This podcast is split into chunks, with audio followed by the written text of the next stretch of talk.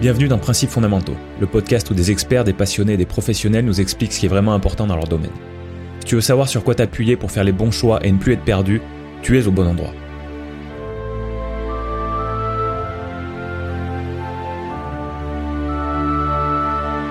Bonjour chers auditeurs et bienvenue dans ce nouvel épisode de Principes fondamentaux. Après deux premiers épisodes sur des sujets pas forcément très légers, nous allons aujourd'hui nous détendre avec une bonne tasse de thé. Bon, la tasse de thé, c'est toi qui vas devoir te la servir. Mais avec mon invité du jour, nous allons démonter des clichés liés au thé et étendre simplement nos connaissances concernant ce domaine de consommation en forte croissance.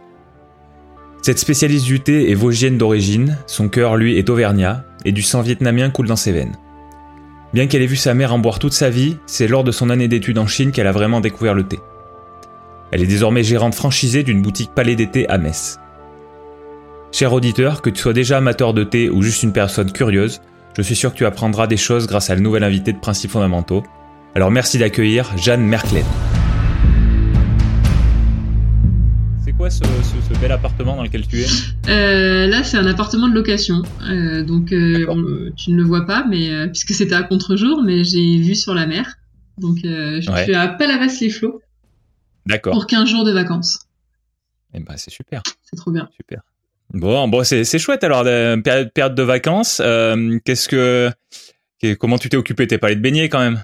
Non, je suis pas allé me baigner. Euh, j'ai marché le long de la plage. Euh, tous les matins, je me lève à 6h moins le quart à peu près. Donc, du coup, je peux voir le lever de soleil. donc, ça, c'est Tu rigoles pas, toi, en vacances? Non, non, moi, je blague pas. J'ai pas le temps. donc, donc c'est important de se lever avant le soleil. Comme ça, tu peux le voir se lever et après profiter du lever du jour et de tout l'ensoleillement euh, jusqu'à 14 heures. Euh, puis après, il est plus là. Donc après, 14 euh, heures, je peux sortir, faire des petites affaires. Mais ouais, non, moment, moment privilégié le matin. Ouais. Ouais.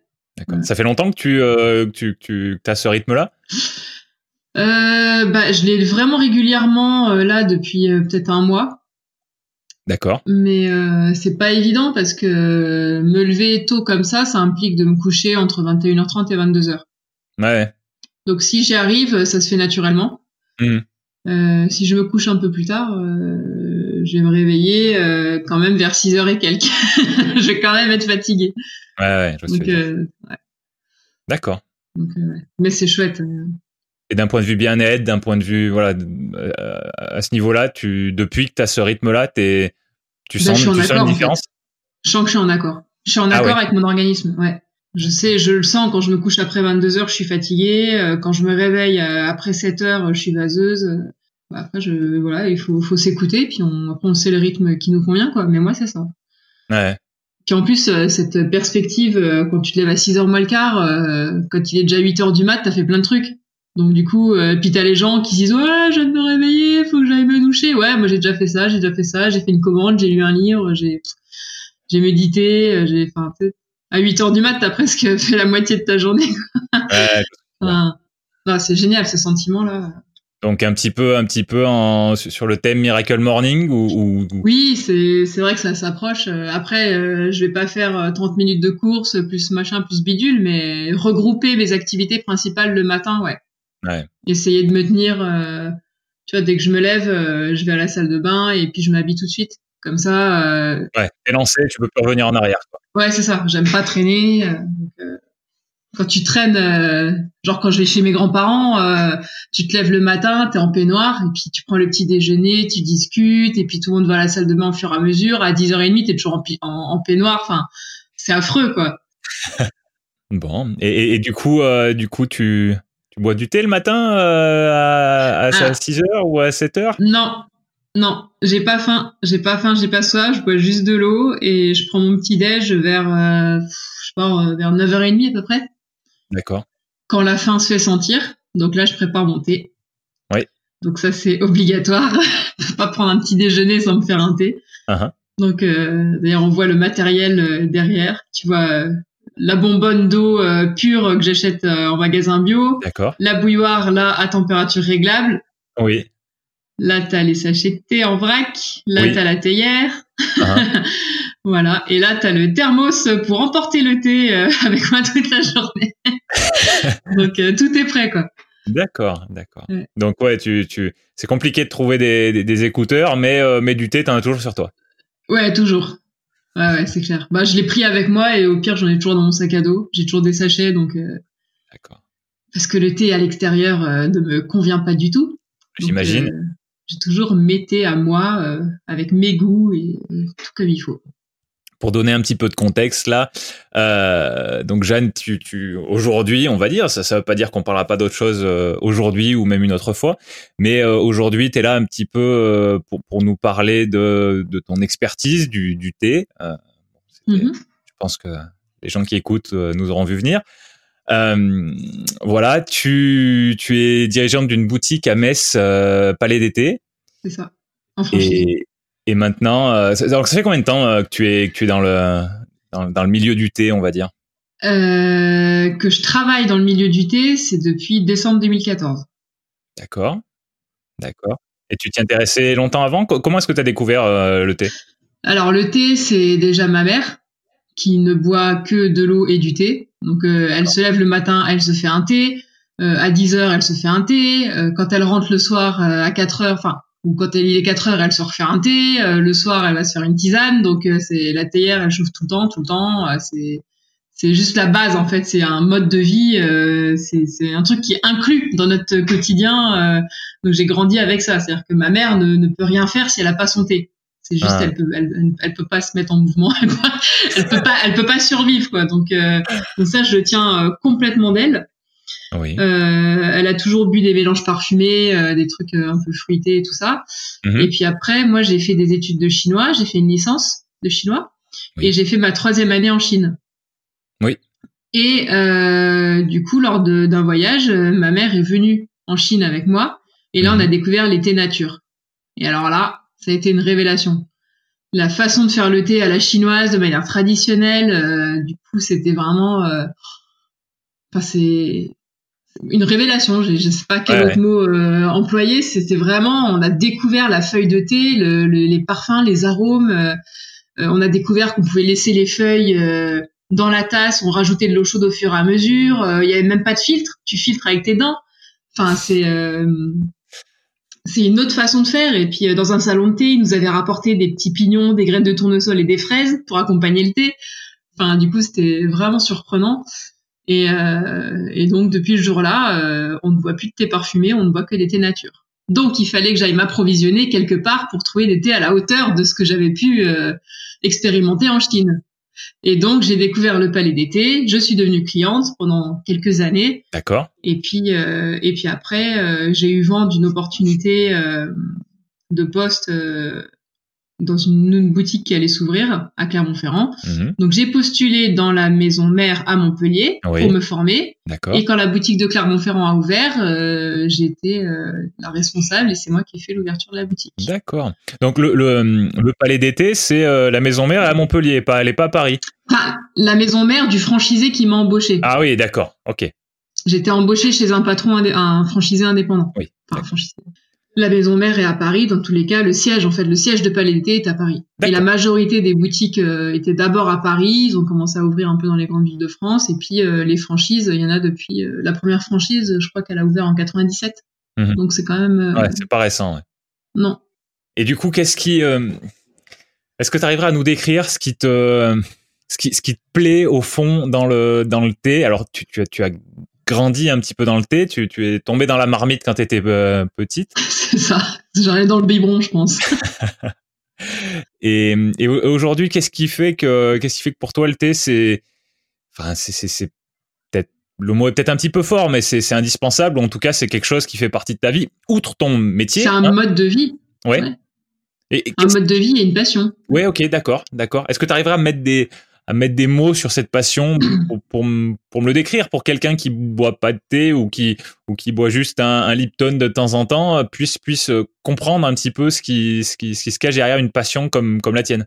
Bah déjà, faut savoir que je bois pas trop d'autres boissons de base. Donc euh, je bois pas de café, je bois pas d'alcool. Mhm. Donc déjà ça limite, je bois pas de bière, je bois pas de vin, euh, je bois pas de soda, je bois pas de jus de fruits. Donc en fait, j'adore l'eau déjà de base et le thé. Donc, euh... tu, tu, sais, alors je t'interromps, mais je, en fait, j'adore l'eau. je pense que ce sera le, sera le résumé de, ce, cet épisode. Je, je, je pense que tu auras du mal à faire mieux qu'une phrase comme ça. De préférence chaude avec des feuilles dedans. donc oui, donc tu, tu, tu adores l'eau et tu mets des feuilles dedans. c'est très bien. Donc vas-y, je te laisse continuer. Euh, et euh, ouais, c'est ça. Il euh, y a le côté, je pense au début, peut-être le côté un peu convivial, l'heure du thé. Donc ça, c'est c'est quand même quelque chose d'assez fort un thé, euh, on va dire dans la majorité des cas, euh, c'est à 4 heures, on se retrouve, on se rassemble et on se fait un thé, euh, on, se on se regroupe et on discute, on papote, on échange. Donc je pense qu'il y a déjà le côté convivial qui est très fort dans la dégustation du thé.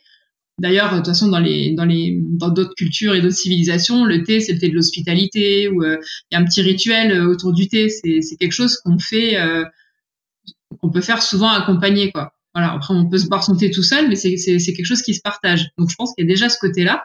Et puis euh, après, euh, c'est euh, quand j'ai découvert les, bah il y a le côté, euh, bon, faut, faut, quand même être honnête, euh, le souvenir de mon voyage en Chine. Donc ça c'est quelque chose qui est très très présent. Et quand je bois un thé vert de Chine, mais à nouveau je, je suis là-bas.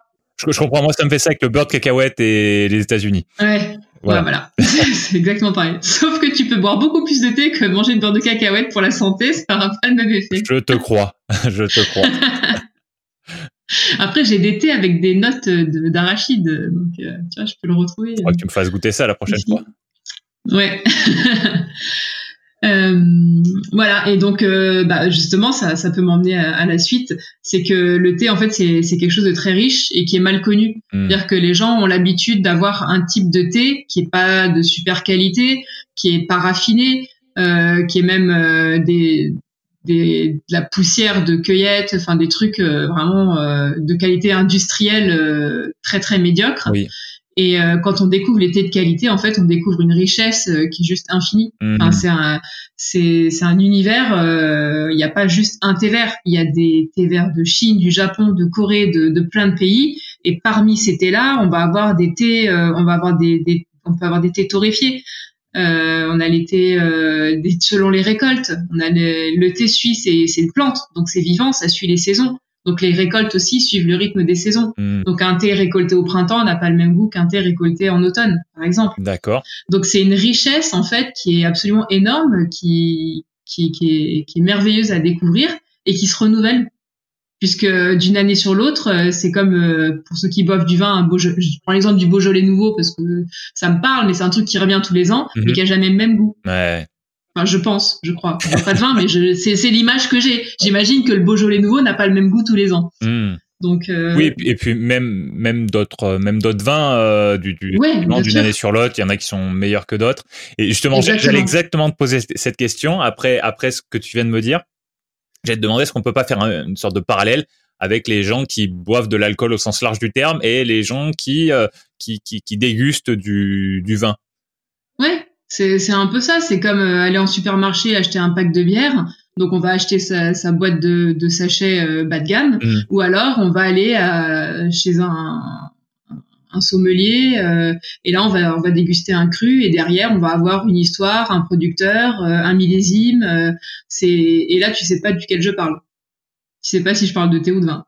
Euh, oui, oui, oui, effectivement, effectivement. Enfin, moi, je, pensais que tu parlais de, de, de vin, mais après ta, ton explication, effectivement, je. Parce qu'il y a des sommeliers du thé, on a des thés millésimés, on a des grands crus, on a des cultivars différents. Les cultivars, c'est l'équivalent du cépage. D'accord. Donc en fait, il y a, y a une grosse, euh, une grosse partie botanique derrière. Hmm. Et, euh, et, une grosse expertise. Hmm. Donc euh, il y a vraiment un parallèle qu'on peut faire entre le thé et le vin, c'est c'est vraiment euh, deux domaines euh, qu'on peut euh, parfaitement comparer. Ouais, je vois ce que tu veux dire.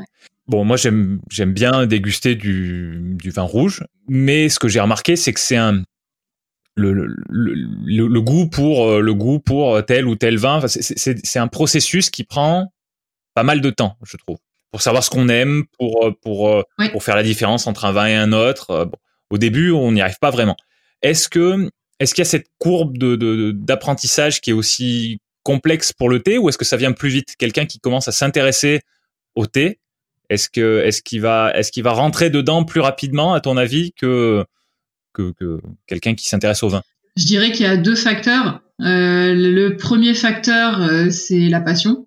Donc si la personne, elle s'intéresse comme ça vite fait, euh, bon forcément, elle va pas, elle va pas monter en expertise euh, très rapidement puisque ça sera juste fait euh, de manière ponctuelle. et la deuxième chose, c'est le palais. Oui. Donc le palais, ça se travaille. Mhm. Donc si si on a l'habitude d'être gourmet déjà à la base, d'être sensible aux épices, aux saveurs, euh, quand on est capable de faire la différence entre un bon chocolat ou un chocolat euh, industriel euh, ou des choses comme ça, forcément on va être sensible au thé et on va progresser plus vite. Après, si on a l'habitude de manger du fast-food et de l'industriel et des aliments qui sont saturés en gras, en sucre et en, et en conservateur, en tout ce que tu veux, bah du coup ton palais sera pas prêt et il va falloir beaucoup de temps pour pour pour arriver à apprécier en sachant que si on continue à se nourrir euh, avec des choses très très riches euh, qui envoient plein de signaux euh, au cerveau, euh, je sais pas si le, la langue aura la, le, enfin le palais ou si on, on, va pouvoir faire de la place pour pour la subtilité du thé. Ouais. Oui, tu, tu, veux dire que donc c'est pour ça qu'il y a des oui, oui non, je dis tu veux dire qu'on est qu'on est saturé en fait. Ouais, c'est ça. On est saturé, et du coup il y a plus de place pour pour pour d'autres saveurs. Ouais. Hmm. C'est ça. Alors que alors, moi, quand je fais des dégustations, je le fais toujours à jeun. Ouais. Enfin, à jeun. En tout cas, je, je mange pas, euh, je mange pas un, je mange pas un, un roquefort juste avant. Quoi. Ou alors je le mange pendant pour faire des associations thé et fromage. Ça c'est juste merveilleux. D'accord, d'accord. mais euh, mais oui, quand on reçoit des quand on reçoit des lots, des parce qu'on en reçoit à peu près euh, je sais pas toutes les semaines ou tous les 15 jours, on reçoit des grands crus Mhm. et on les goûte systématiquement. Donc quand on fait les dégustations, donc déjà à nouveau on les fait tous ensemble pour pouvoir échanger, partager, Oui. toujours le côté convivial. Mais en plus il faut qu'on ait le, le palais neutre. Donc, euh, faut surtout pas s'être lavé les dents avant, parce que la bouche qui sent le, la- le menthol, c'est pas possible. Et puis, bah, on, on évite de manger des choses un peu fortes euh, pour pas avoir le, le palais anesthésié, quoi. D'accord. Et ça se travaille, ça se travaille. Ouais. À force, en fait, plus on boit du thé, plus on est sensible et plus on l'apprécie. Ça, c'est, ça, c'est une évidence. Ce que, ce que je trouve très intéressant et un peu, enfin, peut- peut-être pas parfaitement intuitif, c'est euh, c'est effectivement le, le- le fait que euh, ce qu'on a l'habitude de manger, de boire habituellement, euh, ça va avoir un, un- impact sur sur la manière dont on va apprécier le thé. Après, je suis pas une scientifique ou euh, tu vois, je c'est pas quelque chose que j'avance avec des preuves tout ça, mais c'est l'impression que j'ai. J'ai l'impression que quand dans sa vie déjà on a l'habitude de faire attention à ce qu'on mange et de choisir des produits de qualité et de privilégier des produits de qualité les plus bruts possibles, euh, forcément c'est comme les gens par exemple qui vont sucrer leur café, euh, qui vont tout sucrer, bah on leur donne quelque chose de nature, ils peuvent pas le boire Ouais. pour moi, c'est un petit peu le même principe. euh, C'est c'est comme quelqu'un qui a l'habitude de manger que du chocolat au lait ou du chocolat blanc. Quand on lui donne du chocolat noir, euh, il peut pas le manger. Ouais. Et pour moi, voilà, quand on a l'habitude de boire du thé à la menthe ultra sucré, quand on te donne un thé blanc nature, ben, ouais, il te manque. Euh, Enfin, ça, ça devient. euh, Voilà, il y a l'écart en fait. euh, ça, ça- mais ça se travaille. Ouais, ouais. Mais, Ouais. mais c'est ça. C'est quand, quand je m'étais fait une, une coupure du sucre euh, pendant quelques semaines, mais euh, je suis passée au chocolat noir à 100%. Alors ceux qui écoutent, combien d'entre vous euh, sont capables d'apprécier du chocolat noir à 100% Bah, de ce côté de, de ce côté du micro, euh, 0% des gens. Ouais, ouais, bah. Donc oui, je comprends. Mais ça se travaille. Ouais, Ça se travaille complètement. Si on a envie et si on est passionné. évidemment, évidemment. Euh, Qu'est-ce que hum, dans le domaine du thé, les, gens qui qui connaissent pas le domaine du thé, qu'est-ce que qu'est-ce qu'ils pensent et que- quels sont les clichés qui, qui, qui tournent autour de ce autour, autour du thé? Alors déjà, euh, la première question qui, qui me surprend toujours, c'est quand on me demande la différence entre thé et infusion. Donc pour moi, ça me paraît évident, mais apparemment c'est pas le, c'est pas évident pour tout le monde. Le thé, c'est une plante. C'est un camélia, le camélia sinensis. Donc quand on parle de thé, on parle de la plante, le thé. Et quand on parle d'infusion, ben il y a pas de thé. Donc ça sera que euh, que des, des plantes euh, aromatiques, de la verveine, euh, du tilleul, des choses comme ça, ou des fleurs ou euh, des fruits. Donc euh, de l'ananas, des morceaux de pommes, des choses comme ça. Donc déjà ça c'est la première chose qui voilà qui- qu'il faut dire. Le thé, il y a, il y a la plante, il y a le thé, et l'infusion, il n'y a pas de thé. Ouais, c'est important, c'est important de le dire. Donc en fait, quand, quand on boit un thé, on boit une sorte d'infusion. C'est-à-dire? Eh ben, c'est-à-dire que tu, tu peux faire infuser euh, euh, plein de plein de plantes, des fleurs, des fruits comme tu disais, et tu peux faire Ouais. infuser du thé. Oui, Voilà. Donc le donc on, on- le, le thé, si tu veux, c'est c'est alors pas dans le sens euh, hiérarchique, mais c'est une sous-catégorie de de, l'infusion. Un thé, c'est une sorte d'infusion euh, spéciale. Ah oui, je vois, je vois ce que tu veux dire. Oui. Ok, je vois ce que tu veux dire. D'accord, mais enfin moi ça m'aide à ça m'aide à bien comprendre. Et c'est vrai que pour simplifier, on dit que quand on se fait un thé, c'est qu'elle a plante le thé. Oui oui voilà oui. Et quand on dit qu'on se fait une infusion, c'est qu'il n'y a pas de thé dedans. C'est très clair. Mais effectivement, le thé, c'est une plante qu'on fait infuser. Donc, euh, si tu pars là, effectivement, euh, le thé est une infusion de thé.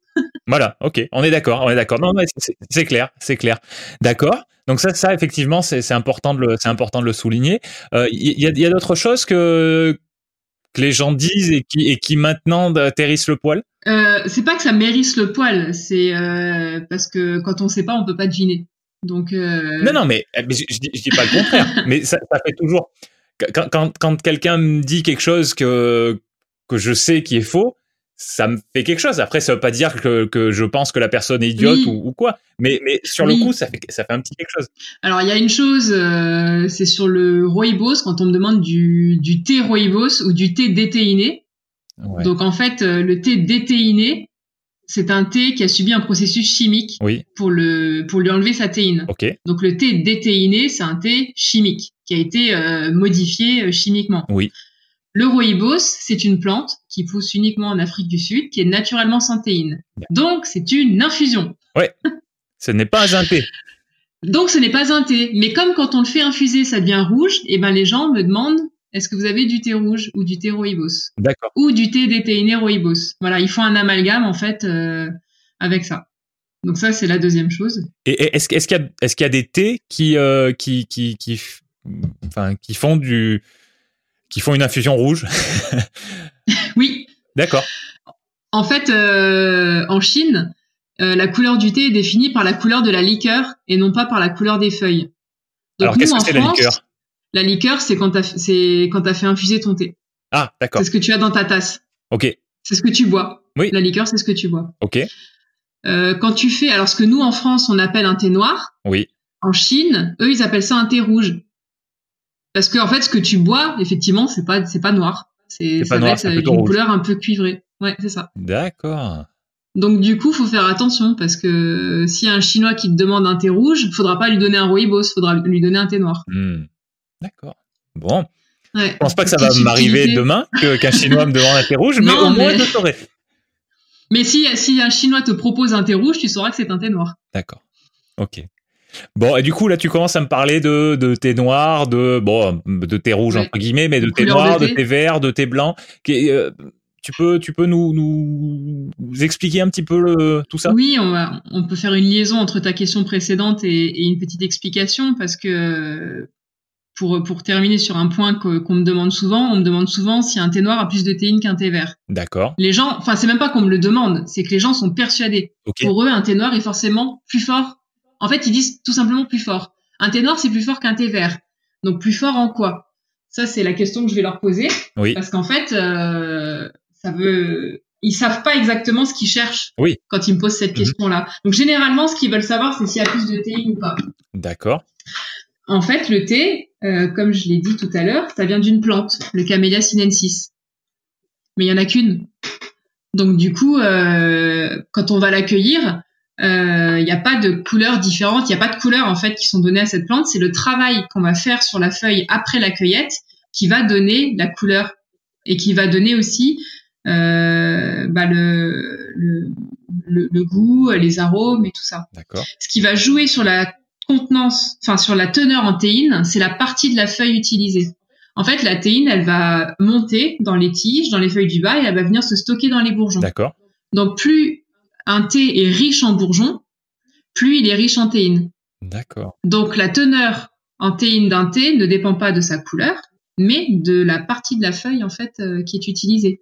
Donc, un thé qui est composé exclusivement de bourgeons de thé vert mhm. sera plus fort en théine qu'un thé qui n'est qui n'est constitué que de feuilles basses, par exemple, comme l'absent souchon, des feuilles basses de thé noir. D'accord. Bon, ben déjà, ça, ça, je pense que ça éclaircit pas mal de choses. Euh, quand, quand on parle d'un thé qui est fort ou d'un thé qui est pas fort, tu, tu, tu dis euh, ça dépend de la ça dépend de la, la, de la, quantité de théine, la concentration en théine. Est-ce que euh, du coup il y a un parallèle direct entre la quantité de théine et le, et le, goût et la, et la, et la, et la force du thé euh, au goût? Pas du tout. Il n'y en a aucun. En fait, la théine, euh, c'est pas la même chose que les tanins. Oui. Et les tanins, c'est avec ça qu'on peut les, les, les, confondre aussi. La théine, c'est vraiment là, en fait, la, molécule de la théine, c'est la caféine, c'est exactement la même molécule. Mhm. Euh, c'est une molécule qui a pas de goût. Ouais. C'est une molécule qui va avoir un effet qui va être stimulant et non pas excitant, parce qu'en fait dans le thé tu as aussi des polyphénols et tu as d'autres molécules qui vont se mélanger, qui font que le, la, la, molécule de la théine, elle va être assimilée et elle va être euh, relâchée, je sais pas si c'est le terme, mais euh, libérée on va dire pendant 8 heures. Uh-huh. Donc ça veut dire qu'en fait tu vas être stimulé pendant 8 heures, tu vas être en éveil, mais tu vas pas avoir un, vraiment un coup de un coup d'excitation comme un café qui va te, euh, vraiment t'exciter au bout de 30 minutes et après pouf il n'y a plus rien et ça retombe. Tu vois la différence? Mais c'est la même molécule. D'accord. C'est exactement la même molécule. En anglais, on dit caféine, mais en, français, on fait la, nuance, mais c'est la même molécule. Et donc, c'est les polyphénols présents dans le thé qui vont jouer sur cette, euh, cette assimilation. Hmm. Et après, tu as les tanins que tu retrouves dans le vin. Oui. Et les tanins, ça, c'est une molécule, en fait, euh, si je dis pas de bêtises, je crois aussi que ce sont des polyphénols. Euh, et en fait, les tanins, c'est ça qui va apporter de la force, mais en termes de goût et en termes de texture. Donc là, en fait, quand tu laisses ton thé, que tu l'oublies dans ta tasse et qu'après tu as une grosse trace de thé qui ne part plus, et eh ben ça, c'est les tanins. D'accord. Mais tu as très bien pu faire infuser un rooibos euh, qui va laisser des tanins, mais il n'y avait pas de théine. Hmm. Donc en fait, les tanins, c'est vraiment ce qui va donner à la fois de la force et de la couleur et de la texture en bouche. D'accord. donc, un thé noir uh-huh. a plus de tanins, donc il aura plus de force en bouche. Il sera plus charpenté, euh, plus plus présent. Et à l'inverse, euh, mon, si je reprends mon, mon, bourgeon de, de, thé blanc, oui. T'as quasiment pas de tanin, t'as l'impression de boire de l'eau chaude. Par contre, tu fais une nuit blanche avec ça. Ouais. D'accord. Mais en bouche, ça va être super doux. Euh, ah ouais. Je pense que c'est très très très important de faire la différence, euh, comme comme tu viens de nous l'expliquer, entre euh, entre le, le, le goût et le et, et, la concentration en théine et, et, et, ce que tu nous as expliqué aussi sur sur le côté sur le côté stimulant sur le côté libération de la substance euh, mm. Progressive ça c'est ça je pense que c'est c'est c'est extrêmement important parce que parce que le côté le côté vraiment excitant, rapide, et après, après le, crash qui vient derrière. Moi, je bois pas de café non plus, donc je, je, je sais pas ce que c'est, mais je je connais un petit peu le sujet euh, avec le sucre. C'est ça Bien sûr. Et voilà, effectivement, c'est très très désagréable de de, de, de sentir euh, d'avoir beaucoup d'énergie entre guillemets d'un coup, mm. Et après, boum, et avoir besoin de reprendre du sucre. Ça c'est ça c'est le côté c'est le côté drogue en fait, et qui, qui, est très désagréable. Bah, on dit bien qu'il y a des gens qui ont besoin de plusieurs cafés pour démarrer. Ça montre bien que l'effet il est pas. Euh, enfin, je connais pas beaucoup de gens qui disent moi il me faut cinq tasses de thé le matin avant de démarrer. En général, ils sont euh, un thé ou une théière. Mais alors que les cafés, il y en a beaucoup qui prennent un café au réveil, qui en reprennent en arrivant au bureau, qui en reprennent à 10 heures. Ouais. Hein. voilà. Parce que la, la, ça, ça tient moins longtemps. Et c'est aussi pour ça que le thé, en général, on arrête euh, à partir de 5 heures. Parce que si on pense qu'il faut 8 heures pour éliminer toute la théine, après on dort plus. Donc selon l'heure du coucher, autant dire que moi je bois pas de thé l'après-midi. Ouais, pour me coucher à 9h30. Euh. Évidemment, évidemment. D'accord, d'accord. Bon, bah, je crois que tu as un petit peu répondu à la, question, euh, à la question que je voulais te poser après, qui était sur, sur, quel, sur, quoi est-ce qu'on peut vraiment s'appuyer en fait Qu'est-ce qui est, qu'est-ce qui est, qu'est-ce qui, ouais, qu'est-ce qui est vraiment important dans, dans, dans le domaine du thé et, vraiment, moi, ce qui, ce qui ressort là, c'est, ce dont on vient de parler, c'est que l'impact de la théine, qui, qui, est progressif, le fait que le fait que la concentration en théine n'est pas proportionnelle à, à, à, la force du goût de, de ton thé. Euh, c'est, c'est, c'est, je pense que, je pense que ça, c'est, c'est, c'est quelque chose sur lequel on peut vraiment s'appuyer et, et, ça, ça va éviter plein de, plein d'erreurs et plein de. Bah, des amalgames, euh, des, des, idées reçues, des idées reçues sur le thé, il y en a encore, euh, je pourrais t'en sortir encore plein, quoi. C'est vraiment, euh, c'est le thé, c'est une boisson qui est qui est à la fois très simple et très compliquée. Hmm. C'est simple parce que c'est accessible à tout le monde, tout le monde peut se faire un thé. Par contre, c'est compliqué au sens où euh, quand on veut le faire dans les règles de l'art, en fait, il faut prendre plein plein de plein de détails et de paramètres en considération. T'as vu moi tout mon équipement, Euh, je connais pas beaucoup de gens qui ont une eau particulière, une bouilloire particulière, euh, qui vont qui vont vraiment euh, maîtriser tous les paramètres. Hmm. Les gens, euh, la plupart, ils me disent, moi, je mets de l'eau dans mon mug, je mets le sachet dans la tasse et je mets au micro-ondes. Ça, ça me hérisse le poil, pour reprendre ton expression. Ouais, ouais, je comprends. Pour, pour, les, pour les gens qui veulent, euh, qui veulent creuser ce sujet-là, tu as, euh, t'as des livres, euh, site internet, chaîne YouTube, euh, podcast.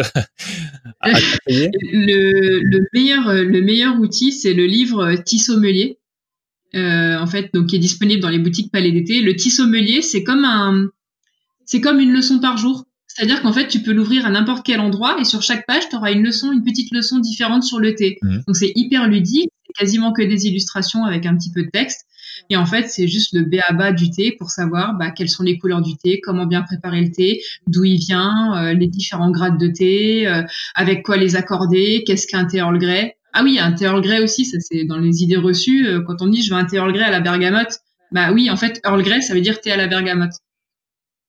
Ou alors les gens qui me disent je veux un thé Earl Grey nature. Bah du coup non. un thé Earl Grey, c'est à la bergamote. Ouais, ouais. euh, tout- toutes ces petites choses et puis après des, des, des recettes de cuisine donc ouais le, le livre Tissommelier c'est vraiment euh, le B à bas en fait pour euh, pour apprendre de manière ultra ludique euh, le, le thé euh.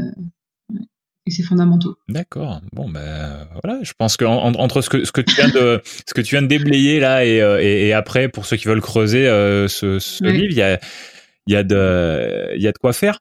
Euh, j'ai une ou deux autres questions là qui qui me viennent. Euh, moi, quand je pense au quand je pense au thé, je pense pas forcément à la Chine d'abord. Je pense beaucoup aux Anglais. ouais Est-ce que euh, qu'est-ce qu'est- alors déjà est-ce que- est-ce qu'ils qu'est-ce qu'ils boivent comme thé? Est-ce que est-ce que c'est du thé qu'ils importaient à l'époque de l'Inde et c'est toujours le cas? Pourquoi est-ce que c'est rentré autant dans leur euh, dans dans dans leur euh, dans leur façon de dans leur façon de vivre? Est-ce que tu peux nous en parler un petit peu? Oui alors ça donc on va le retrouver dans le bouquin aussi mais en gros euh, la Chine c'est le berceau du thé. D'accord. Donc là, il n'y a pas, il a pas à aller chercher midi à 14 heures. Le thé vient de Chine et tous ceux qui boivent du thé, c'est soit qu'ils l'ont vu en Chine, soit qu'ils ont été le piquer et pour l'importer euh, dans leur pays. Donc même les Japonais qui sont un, un très grand pays du thé, euh, leur thé vient quand même à la base de Chine. Et euh, même si ça a beaucoup évolué, euh, la Chine c'est le berceau du thé, c'est le seul pays qui est capable de faire les, les- toutes les familles de thé. Mhm. Euh, donc déjà ça part de là. Euh, Il y a un petit malin euh, qui était à l'époque euh, qui, a, qui a été euh, piqué des plantes de thé en Chine Oui. et qui les a replantées en Inde. D'accord. Donc du coup, euh, du coup on a on a eu euh, euh, des plantations euh, en Inde qui maintenant qui est l'Inde c'est quand même le si je dis pas de bêtises, le deuxième plus gros importateur, producteur de, de thé, Oui. importateur, producteur et exportateur de thé, Mhm. euh, après la Chine. Et, euh, et euh, donc forcément le, la colonie, enfin le, je sais pas si c'est le bon terme, la colonisation. En tout cas, la présence, euh, la présence anglaise en Inde euh, fait qu'ils ont découvert le thé. Uh-huh. Et après, j'imagine, alors là, je parle sans certitude parce que j'ai pas révisé les bouquins d'histoire avant de venir, mais euh, mais il doit y avoir une histoire de, de ouais, l'histoire du tea time. euh, ce, que- ce que je sais, c'est qu'ils rajoutent une rondelle de citron parce que c'était que du thé noir qu'ils avaient ramené. Oui. Et en fait, c'était tellement amer que ça passait qu'avec euh, une petite rondelle de citron et des pâtisseries. Ah, ah. Alors après, est-ce que c'est une histoire de la reine euh, qui, avait organisé ça avec euh, d'autres personnes? Il faudrait que je creuse la question. Là, mes connaissances en histoire sont très largement inférieures euh, à mes connaissances sur le produit plutôt en lui-même. Donc, ça, mériterait de creuser un peu plus le sujet. C'est l'essentiel, t'inquiète pas. Et tu penses que tu penses qu'en France le alors, je, je sais qu'il y a énormément d'amateurs de café, alors de, de buveurs de café et même d'amateurs de café. Évidemment, beaucoup d'amateurs de vin, euh, de plus en plus d'amateurs de bière. Oui. Dans, dans j'ai j'ai l'impression, dans mon entourage notamment. Euh, est-ce que tu est-ce que tu penses que le est-ce que tu penses que le, le thé est en train de se développer en France, euh, peut-être un petit peu comme la bière en ce moment, ou où est-ce qu'on en est? Oui, en fait, le... en France, on est un pays du café, donc ça c'est clair et net qu'on n'est pas une nation du thé. C'est euh, la population qui boit du thé en France est vraiment euh, très petite. Il y, a, il y a vraiment pas beaucoup de, de gens qui boivent du thé. Mhm. Par contre, c'est un marché qui est en train de d'exploser. D'accord. C'est-à-dire que le, le nombre de gens qui se mettent au thé, c'est vraiment euh, assez impressionnant, euh, à la fois par goût, par choix, mais aussi par obligation, parce que j'ai beaucoup de gens qui viennent en boutique en disant mon médecin m'a dit d'arrêter le café. Ah oui. Donc il y a ce côté-là aussi. Euh, en fait, les gens euh, maintenant ont une vraie prise de conscience au niveau de la santé. Et ça, c'est quelque chose qui est euh, alors qui est assez compliqué en boutique parce que encore une fois, je ne suis pas médecin, Mm. donc je ne peux pas avancer d'arguments fondés sur la médecine ou donner des conseils euh, sur la, la santé des gens parce que bien sûr, sinon on poursuivra en justice. donc euh, je ne suis pas je ne suis pas médecin. Euh, mais par contre, les gens euh, associent vraiment le thé avec euh, le bien-être, euh, avec un côté, euh, voilà, le thé vert c'est antioxydant. Pour eux, hein, ils viennent avec cette image-là. Euh, ça aide à éliminer, ça fait maigrir. Alors il y a des études qui disent que oui, des études qui disent que non. Ah, Euh, c'est pas tranché, quoi. Ben, disons que oui, il y a toujours quelqu'un pour dire le, le contraire de l'étude précédente. Donc euh, il y a, y a pas un truc, c'est pas une vérité absolue. Ouais. Alors oui, il y a des il y a des antioxydants dans le thé. Oui. Euh, oui, plus le thé euh, est étuvé, enfin en fait, euh, plus le thé va être euh, soumis à haute température, plus les molécules vont être dégradées. Oui. Donc effectivement, si on veut profiter de toutes les molécules et de tous les bienfaits, il vaut mieux prendre un thé japonais qui a été étuvé à la vapeur Oui. et le faire infuser à- dans une eau assez tiède D'accord. pour bien préserver tout ça. Si on si le thé il a été torréfié au wok à haute température et qu'après on le fait infuser dans de l'eau bouillie, autant te dire qu'il reste plus rien dedans. Donc euh, après t'as as juste t'as t'as un thé mais t'as plus de t'as plus de molécules, t'as plus rien. Hmm. Donc il y a, ça aussi. Mais euh, oui, je pense que l'engouement, euh, il y a vraiment un côté santé qui, joue pour beaucoup, à mon avis, dans, dans ça. Et puis après, bah, le nombre de gens qui goûtent le thé et puis après qui disent ah je suis fan de thé, euh, ça c'est aussi de plus en plus. En fait, c'est ça c'est démémérisé un petit peu. Avant, c'était réservé vraiment au goûter, euh, euh, les petites mamies, euh, tout ça, et maintenant c'est devenu une boisson vraiment tendance et, et qui, qui en plus s'intègre parfaitement dans la journée. C'est-à-dire qu'on peut en boire le matin, on en boit pendant les repas, on en boit dans la journée. Et puis le thé maintenant s'accorde très très bien avec les, les plats. Donc euh, j'ai des gens à Noël qui me demandent des thés pour chaque euh, plat, donc pour le foie gras, pour la viande, pour le fromage et pour le dessert, parce que euh, il y a une partie par exemple des invités qui ne boivent pas de vin. Hmm. Donc le thé va remplacer le vin à table. Ouais, je vois. Je vois. Et, et- et les gens, pendant le repas, ils le boivent chaud, le thé, ou tiède, froid? Comment ça se passe? Alors ça dépend. Euh, on peut faire infuser le thé à température ambiante. Là, on va avoir vraiment tous les arômes. On va avoir vraiment euh, le, la totalité des arômes. Par contre, il faut pouvoir apprécier de boire un thé à température ambiante. Ça peut surprendre. Ah oui. Donc après, sinon, on peut le faire infuser euh, à chaud de manière classique. euh. mais c'est vrai que quand on le sert dans un verre à cocktail à température ambiante, c'est très surprenant. Hmm. Ça en jette, c'est très bon. Après, euh, voilà, faut avoir l'esprit ouvert et une fois qu'on goûte et qu'on prend conscience de la richesse de la liqueur et des arômes, là, on se dit waouh, ouais, effectivement, euh, là, ça vaut le coup. D'accord. Non, je te demande ça parce que ça ça me surprend de me dire qu'on peut manger un, un- son plat principal pendant un repas de Noël ou n'importe quand en buvant une boisson chaude. Ah ouais. Alors ça, tu vois, c'est c'est une réaction qui, moi, qui, me- qui me fait sourire parce que moi, ça me choque absolument pas. Hein Et en Chine, euh, par exemple, en Chine, à table, euh, c'est de l'eau chaude qui servent. Déjà, ils boivent pas d'eau froide. Oui. Et, euh, et euh, en fait, ils mangent avec du thé. Au Japon, ils mangent avec du thé. D'accord. C'est c'est vraiment, en fait, c'est culturel. Hmm. Donc y a, c'est vrai que chez nous, la culture, c'est on a le pichet d'eau et puis on a le, le verre de vin. Ouais. Mais euh, mais effectivement, euh, moi j'adore. euh, moi ça ça me gêne absolument pas de boire quelque chose de chaud pendant que je mange. même au contraire. Enfin finalement. Oui, non, mais c'est que j'ai jamais vraiment essayé, mais du coup, c'est pour ça que je te posais la question. ouais. Mais c'est voilà, c'est rigolo. C'est une réaction, je pense, qui est qui est qui est très qui est très culturelle. Ouais. C'est vraiment ancré dans les habitudes et et du coup. euh, donc ça me, ça me fait sourire parce que moi je me ça me, je, me pose même pas la question en fait. Ouais, évidemment, évidemment. Mais c'est pour ça que je t'ai dit que moi j'allais te poser des questions bien naïves euh, parce que je pense Ouais, que ouais. plein de gens ont ces questions-là. Mais bien sûr. Et donc à chaque fois que je te pose une question où tu vas me dire bah cette question je me la pose pas moi-même, et bah je trouve que j'ai bien fait mon boulot. Ben ouais, tout à fait. c'est ça. Euh, est-ce qu'il y a est-ce qu'il y a un sujet euh, par rapport au thé qui, qui te tient à cœur qu'on a qu'on n'a pas abordé jusque là et dont dont t'aimerais dont t'aimerais parler? C'est le moment de, de t'exprimer. Bah, j'en ai un petit peu parlé, mais c'est vrai que je crois que ce que je préfère dans le thé, c'est les, les accords, et Oui. notamment les accords thé et fromage. Et ça, je crois que c'est mon truc préféré. Ah oui. Euh, J'adore mettre en place des ateliers, faire des essais, et en fait, le thé s'accorde mais à merveille avec le fromage. Tu vois fleurir un peu partout des dégustations de vin et fromage, et euh, c'est vraiment quelque chose de très à la mode. Et euh, thé et fromage, euh, ça se marie en fait euh, à merveille. Pour chaque fromage, tu auras un thé, et pour chaque thé, tu peux trouver un fromage.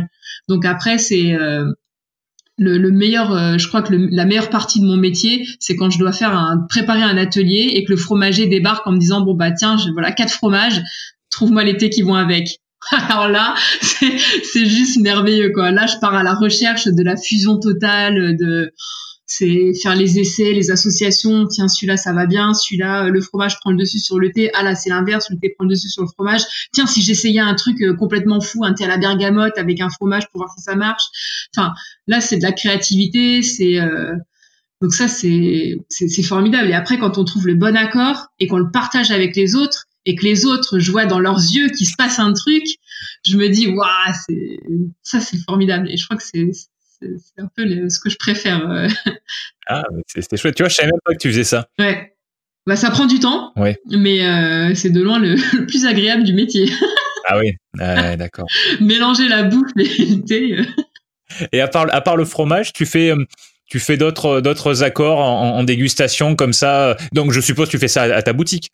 Euh, oui, ou alors quand on m'invite, euh, quand c'est le fromager euh, qui m'invite dans sa boutique, je le fais chez lui. Oui, d'accord. Euh, après, euh, on a fait, bah là c'est la période en ce moment des Darjeeling de printemps qui sont en train d'arriver. Les Darjeeling, donc c'est une région d'Inde, une des régions les plus célèbres en fait pour pour sa pour son thé. Et la récolte de printemps, c'est la plus prestigieuse parce que le thé a dormi enfin était en dormance pendant tout l'hiver. Donc la toute première récolte de l'année, en fait, c'est là où le, le thé va être le plus chargé en, en molécules aromatiques, en acides aminés, en huile essentielle. Euh, et donc c'est vraiment les récoltes les plus riches, les plus précieuses, les plus attendues. Et le Darjeeling de printemps, c'est ce qu'on appelle le champagne du thé. Donc là, c'est la saison qui démarre. Donc pour nous, c'est un peu comme Noël. On reçoit des thés, mais d'exception euh, quasiment toutes les semaines. Et euh, l'an dernier, ou il y a deux ans, je ne sais plus, euh, j'ai fait un essai avec des Paris-Brest. Et c'était juste à se rouler par terre. Donc voilà, des, ça c'est les trouvailles aussi d'Argeline de printemps et Paris-Brest. Merveilleux. D'accord. Donc on, on, peut tout faire en fait. Ouais à Noël, le foie gras, bien sûr, avec un avec un thé noir du Yunnan. Euh, c'est très très bon. Euh, voilà, il y a plein plein d'accords. Euh, les thés japonais, bien sûr, avec les repas à base de poisson. c'est le côté iodé qui se marie très très bien. voilà, il y a plein de choses pour intégrer le, thé vraiment dans, dans, dans, sa, dans sa journée, dans, dans sa vie, quoi, à tout moment. il y a toujours une bonne occasion de boire un thé. ça, ça, me plaît bien ça, cette façon de cette façon de voir les choses. Je pense que ça résume un petit peu. Donc je, voulais quand même te demander si, euh, si en une phrase tu, tu, tu pourrais tu pourrais nous dire ce que tu aimerais qu'on retienne de, du podcast. S'il y avait un truc qu'il faudrait qu'on retienne de, de notre échange. Euh, S'il y a une chose à retenir, c'est que le thé c'est très très riche et qu'il faut pas hésiter à aller, euh, à aller se renseigner et à vouloir euh, sortir des sentiers battus et découvrir justement la richesse que, que cette plante euh, peut apporter et peut faire découvrir et le partager. Bien, super, super. Qu'est-ce que qu'est-ce qu'on peut faire euh, les auditeurs, euh, moi éventuellement? Qu'est-ce qu'on peut faire pour toi Pour moi, venez à Metz, venez me voir dans la boutique de Metz, euh, on va papoter, je vous montrerai tout ça. ouais. euh, Suivez-moi sur la page Facebook Palais d'été Metz ou le, le, compte Instagram Palais d'été Metz aussi. Et puis après, si vous habitez pas du tout en Lorraine, euh, il y a forcément une boutique Palais d'été chez vous et, euh, et, on est tous formés à l'école du thé, on a tous la même formation. Donc a priori, vous risquez de tomber sur des experts à chaque fois que vous franchissez le seuil euh, d'une boutique palais d'été. D'accord. Bon, mais super, ça me plaît bien ça comme comme façon de comme façon de voir les choses. Et oui, je, je moi je reviendrai à Metz. Hein. Je ne viens pas tous les jours parce que c'est pas la porte à côté. Un petit peu loin. Mais euh, mais ouais pour alors je sais pas la, dégustation euh, thé fromage. Je suis pas un énorme amateur de fromage. Je sais pas si je sais pas si je viendrai pour cet événement-là bah, précisément. Mais euh, mais mais autre chose. Ah oui, après c'est c'est infini. Enfin c'est il y a, il y a autant de autant de d'accords que de que de mets que de plats. Donc euh, hmm. on peut tout faire. Tu, tu, me, tu me dis quelque chose que tu as envie de manger, je te trouverai le thé qui va avec. eh ben, ok, ok. J'ai déjà, j'ai déjà des petites idées. Tu, tu, tu, dois te douter de quel genre d'idées euh, j'ai en tête. Avec du beurre de cacahuète. ah non, je pensais pas à ça, mais pourquoi pas? Ah ouais, tiens, pourquoi pas? Euh, Thé beurre de cacahuète. Euh, faut que tu y réfléchisses. Je pense qu'il y, y, a quelque chose derrière là. un petit thé euh, détox pour, pour éliminer les, les, calories du beurre de cacahuète. non, moi, faut que je les prenne les calories, donc non, il faut, il me faut un thé, euh, pas détox du tout. D'accord. bon, et donc ma, ma dernière question, c'est comment on peut te contacter? Donc, tu as parlé de, as parlé de, de, bah, de, alors ta boutique déjà évidemment. Euh, tu peux nous donner l'adresse peut-être? Bah, c'est à Metz, centre-ville. On est au 9 rue de la Doucette. D'accord, très bien. Je mettrai, je mettrai tout ça dans le, dans les notes de, de l'épisode. Hein. Euh, après, tu as parlé d'une page Facebook et Instagram. Oui, c'est moi qui gère les deux, donc euh, vous pouvez m'écrire si vous avez des questions ou quoi que ce soit sur le thé. Euh, c'est moi qui réponds aux messages. C'est moi qui gère les pages. Donc, Palais des TMS, Facebook ou Instagram. Si vous avez des questions ou quoi que ce soit, je vous répondrai avec plaisir.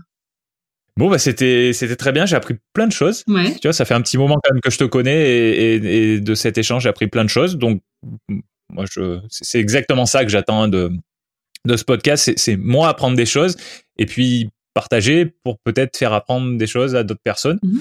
Donc, euh, donc clairement, c'est un succès. J'en suis ravi.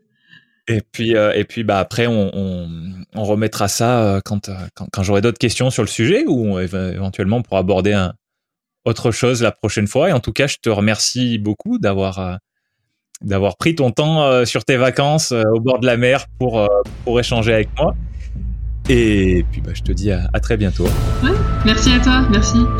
Salut.